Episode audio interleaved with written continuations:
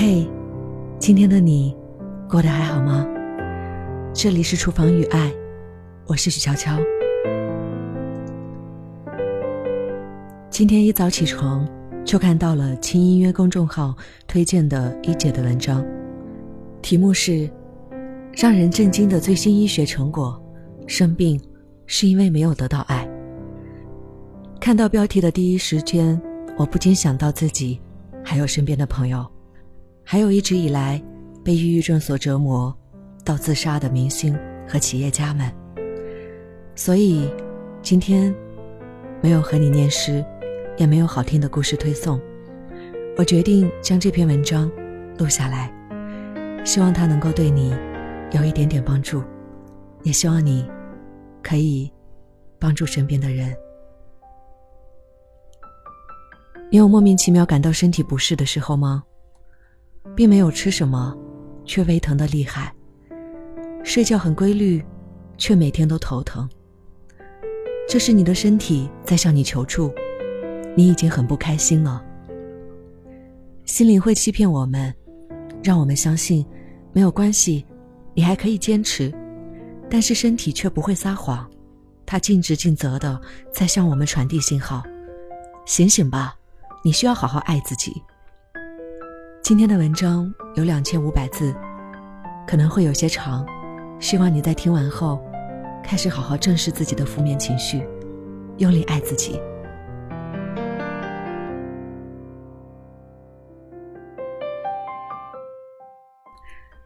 最近我看了一个新闻，感到挺震撼，也觉得感受复杂。浙江有一位六年级的小学生。在近一段时间内，总是无缘无故呕吐，各个科室检查均无结果，百般无奈之下，去精神科让医生给孩子催眠，进行心理辅导，却意外的发现真实的原因。真实的原因是，班主任体罚同桌，让他难受反感，但他不知道如何表达，就压抑下去真实的感受，可身体从不骗人。这个新闻给我最大的感触是：面对生命，我们第一反应就是感染病毒或者器官出问题。但事实上，现实生活中，多少人可以理解，潜意识被压抑的喘不过气的情绪，才是导致生病的罪魁祸首。我小时候有一个邻居小丽阿姨，外人看起来衣食无忧，儿女双全，本该是很幸福的日子。但她在三年内居然切除了三次乳腺，也因为化疗变得面目全非。有一天晚上，饭桌上父母闲聊，妈妈叹息：“自从小丽老公出轨这几年，小丽为了孩子念大学，不影响孩子考试，忍辱负重，真是辛苦了。”爸爸附和：“是。”听说乳腺和子宫类疾病是不是跟情绪有很大关系？我老觉得小丽的病就是憋的。这本来是不够体面的家长里短，但等我长大后，经历过一些事实后，我突然明白了憋的另外一种说法，叫做压抑。而憋为什么会生病，而且是反复生病？因为。情绪不能直接表达，我不快乐，我很痛苦，身体就承担了这个功能，把自己当做压抑的出口。压抑到极致，就是抑郁症。这些年，略微有医学常识的人，再也不会对抑郁症患者说：“你就是想太多了。”因为我们见证了太多抑郁症患者的离世。前几天。一个八零后创业明星选择在三十四岁用自杀的方式结束生命，深深被抑郁折磨。他最后留给世界的一句话，让人落泪。如果最后也没办法，那也就只能留下遗憾了。人生有很多遗憾。再往前几个月看，二十七岁的韩国艺人金钟铉因为抑郁症自杀。留下的遗书，主题是：被这个世界知道的人生，不是我的人生。而在这个世界都知道的人生下，是作为偶像团体 Shiny 中的大明星的人生，这是月亮的正面，而月亮的背面呢？十五岁开始便进入 SM 做练习生，从少年成长为青年，他的身体、面孔、动作被公司冷酷的规训、判断、比较，他是产品。高强度的体力付出，压力巨大的淘汰体系，等级森严的辈分排序，战战兢兢，如履薄冰。舞台生活的亮眼闪耀只是一瞬，后面紧跟着夜深人静时的刻骨寂寞。他不可能去抵抗娱乐工业对他物化的侵蚀，日益成为机械体系中的一枚小小的零件，顶着精致的妆容，变换着各种潮流发色，在舞台上。精神抖擞的唱歌跳舞，活成一个面具。他发给姐姐最后的短信，在他那封遗书中，出现过十一次“辛苦”一词。原文是这样的：如果问我为什么死了，我会说是因为累了，煎熬着，苦恼过，但没有学过将无止境的痛苦转换成喜悦的方法。痛苦只是痛苦，说着不要这样，紧紧的催促着我。为什么？我为什么都不能按照自己的内心结束呢？说让我找到为什么会疼痛的原因。我非常清楚的知道，我因为我而疼痛，全部都是因为我，因为我的无能。老师，想听到这句话吗？没有，我并没有做错任何事。用温和缓慢的声音责怪内向性格时，医生想的太简单了。为什么疼痛到如此严重的地步，把这当做一件神奇的事情来看待？比我更辛苦的人们还都要好好的活着，比我更软弱的人们也都还好好的活着。但并不是这样，活着的人中，再也没有人比我更辛苦了，再也没有。比我更软弱的人了。即使这样，也让我活着。无数次的想，无数次的问：为什么非要这样？答案不是为了我，而是为了你。想要为了我，但是请不要再说那些不懂装懂的话了。竟然让我找为什么觉得辛苦的原因，不是已经说过很多次了吗？我为什么辛苦？我不能因为那个如此辛苦吗？需要更具体的剧情吗？必须要有更多的原因吗？我不是已经说过了吗？或许不是听过就忘了。能战胜的，不会成为伤疤留下。看来，和这个世界碰撞的事情，并不是我的份。看来被这个世界知道的人生，并不是我的人生。原来都是因为这个，所以如此辛苦。因为要碰撞，因为要被熟知，所以很辛苦。为什么选择了这个？很可笑。坚持到现在，真的很勇敢吧？还需要多说什么呢？就对我说辛苦了吧。对我说，做到这里，已经做得很好了，辛苦了。就算不能笑着送我走。也请不要责怪着送我走。辛苦了，真的辛苦了。再见。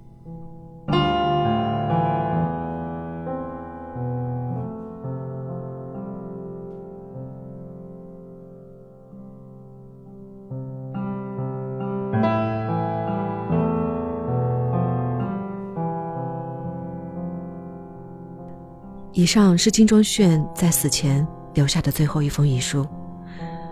有时候我觉得韩国明星计划是现代社会达尔文主义的绝妙隐喻，真实被一层层的包裹，面具下那不完美、复杂、千疮百孔的人格，谁会真的在意？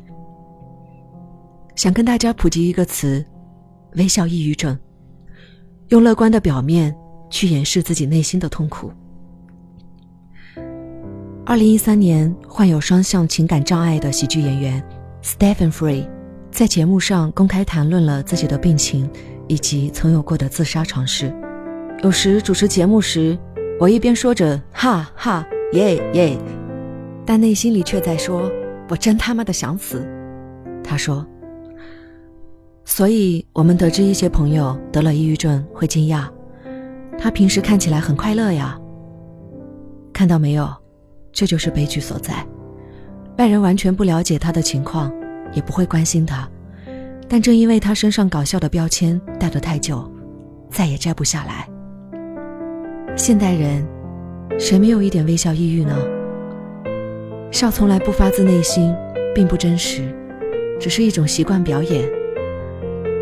领导，我对业绩很有信心。老公，我没事。孩子，妈妈很开心啊。一旦有了独处的机会，负能量才能得到释放，自己心知肚明，却不敢面对。这种感觉像一个人掉进了无底深渊，或进入没有出口的迷宫，拼命喊叫，外界听着却是静音。抑郁症不是忽然降临的，它是一个过程，但没有走向最坏结果的那些情绪也没有凭空消失，他反复产生的极度压力，最后都用反复生病、恶性病、不知名的病的方式自己买单。绝对传统型的贤妻良母是癌症的高发人群，我观察过，特别容易生病的人，往往是女人中绝对传统型的贤妻良母。或者男人中的老好人。什么是绝对传统意义的贤妻良母呢？家务全揽，努力赚钱，教育孩子，伺候公婆，毫无要求，默默奉献。说白了，传统意义的贤妻良母就是放弃一切的自我，放弃自己独立的身份，去奉献，去成全，去支持他人的人生。可惜世间没有无缘无故的爱恨。也没有真的不计回报的人生。奉献型人格不是真的不要求回报，他们我对你好的时候是一种感情债，期待的是你也要对我好。但付出往往难以得偿夙愿，这是一个悖论。因为真正爱你的家庭，根本不会让你成为这样的贤妻良母。一旦期待落空，这种憋屈就会变成强大的、巨大的、无法消融的压力。像一个透明的人，始终骑在你脖子上。某一天，你的身体一定会在最脆弱环节分崩离析。在《无问西东》里，就有这么一个角色，师母，她用供养丈夫念书，道德绑架了早已无感情的丈夫结婚。苦难时期，自己喝水吃咸菜，也要给丈夫吃饱；自己穿着破衣服，但要丈夫体面。可是丈夫已经不爱她了。她咬牙切齿，她恶狠狠地殴打，他在床上捂着胸口辗转反侧，他最后的心理变态差一点害死了一个无辜的女孩。这表面是爱，但其实是恨，而这么强大的恨，如果没有通过批斗那个无辜女孩发泄，怎可能不生病呢？巨大的负面情绪会让我们肉体摧毁和腐朽，我们憋屈，会说，心里好像堵着什么。一口气，这口气就会让我们血液不流畅，形成郁结。我们悲伤会说心如刀绞，这种刀绞会让我们心律不齐、心肌炎、心梗。我们担忧会说感到头疼，这种头疼就会让一夜长出白发，气血耗尽。那些痛苦的感觉。让内在的平衡无法适从，循环紊乱，褪黑激素和肾上腺素承载着巨大压力，脑中枢反射变慢，衰竭。现代医学已经弄清楚，消极情绪是癌症形成的最重要的原因。真正的成长是找到自由。美国有一个精神科医生曾经说过一句话：很多人生病。是因为没有爱。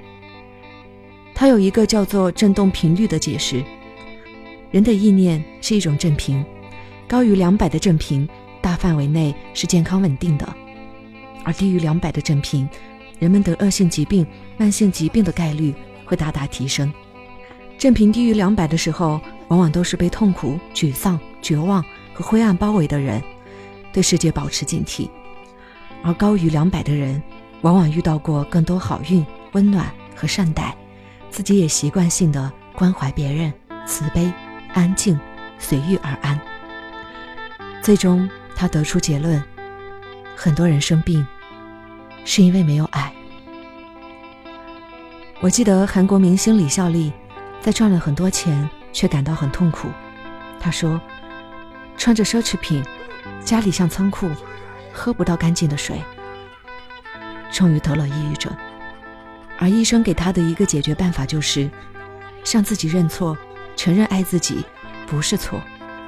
他泪如雨下，抱着自己说：“对不起，小丽，从今以后要更爱你一点，对你更好一点。”我们是一个不喜欢说我情绪很糟糕，你这样对我，我很痛苦。我希望你多关注我的民族。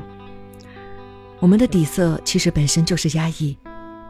我特别希望看了这篇文章的你，会真的关注自己的情绪，而不是忙忙碌碌却从没问过自己：我的欲望是什么？我希望别人怎样对我？怎样的满足让我快乐？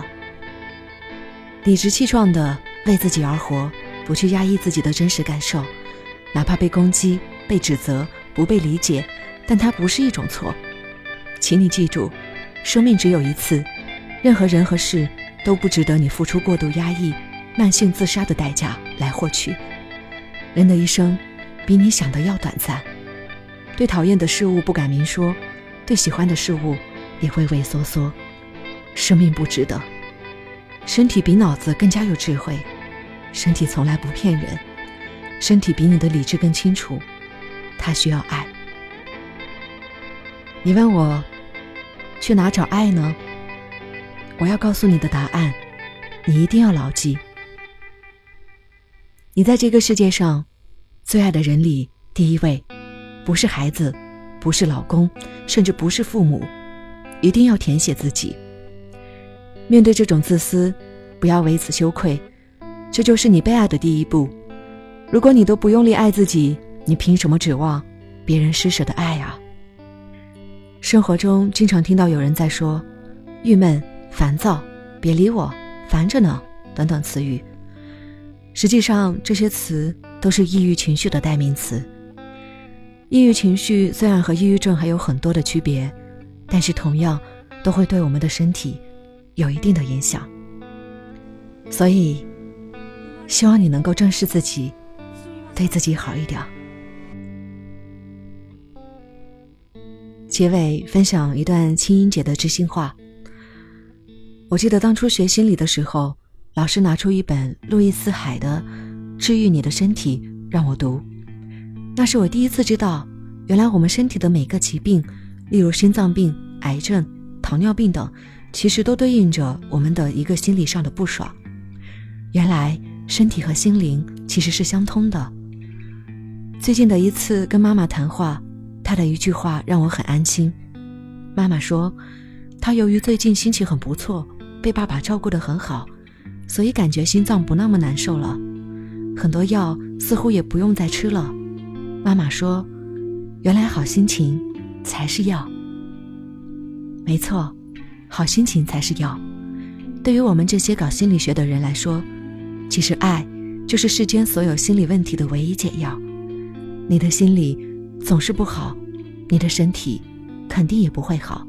很多人之所以去看心理医生，其实是去找被理解、被接纳和被爱的感觉的。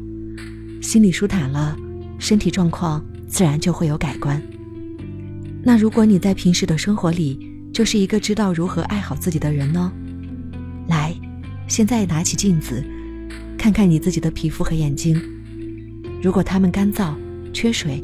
失去神采，亲爱的，那不是你的面膜敷的不够多，那是因为你对外界的消耗和付出的能量太多，你有太久没有好好爱过和滋养过你自己了。所以，爱好自己，是这个世界上最正直的事儿，记住了吗？最后，我还想分享一位青年作家朋友陈亚豪前几天跟的微博。他说：“这一年，身边有不少朋友陆续患上了抑郁症。戏谑的是，他们都是平日里看起来很外向的人，而星座也是难以理解的集中白羊、水瓶、处女，诸如这些看似很活泼的外向型星座。平日相处里，他们都是最乐观的那个，乐观到随时可以脱线的那种。每逢好友聚会，他们表现的热情、幽默又体贴。恨不得一顿酒喝完人人爱，可他们却成为了陷入痛苦漩涡的群体。你说他们是因为孤独吧？说出来压根儿就没有人会信。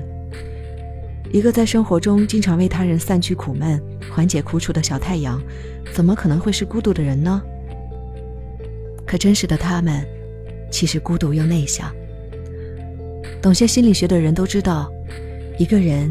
真正是内向还是外向，有一个衡量标准，就是他在与人际中、与人欢声笑语中，感到的是汲取能量，还是在消耗能量。生活中最直接的一个现象表露是，当他在可以完全自我选择的情况下，大多是选择与人为伴，还是一个人独处。外向的人大多是选择聚会，因为那对他来说是在获取能量，而内向的人。一定是选择一个人独处，因为交谈对他来说是痛苦的损耗。那么那些看似外向，其实是在自我消耗的内向人，便最容易在这种日益矛盾的生活中走向孤独和抑郁。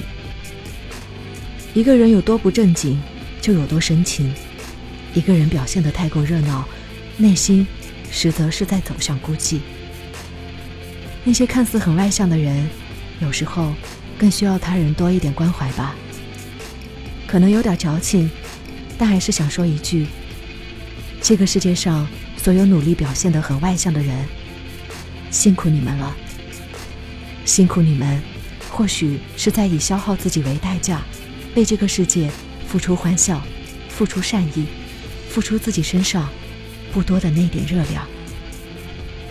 最后，也想对那些。一直在带给大家快乐的人们，再说一声辛苦你们了。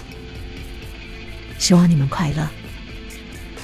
我是许悄悄，新浪微博搜索 “nj 许悄悄”就可以找到我，也欢迎关注我的微信订阅号“厨房与爱星辰大海”，就可以查看节目的文稿和歌单。感谢收听，今天的节目就是这样。如果你觉得这期节目对你有所帮助，或者想要帮助更多的人，可以把它转发到朋友圈，让更多需要爱的人看到它。在这里，我也代替他们，谢谢你们。流云却不走，我转眼就开花，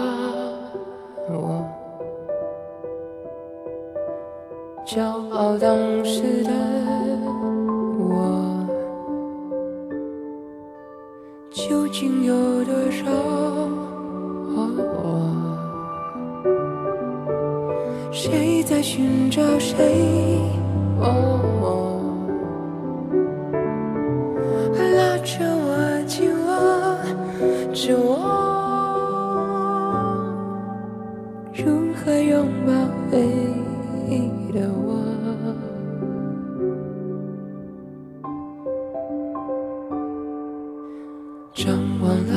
结果，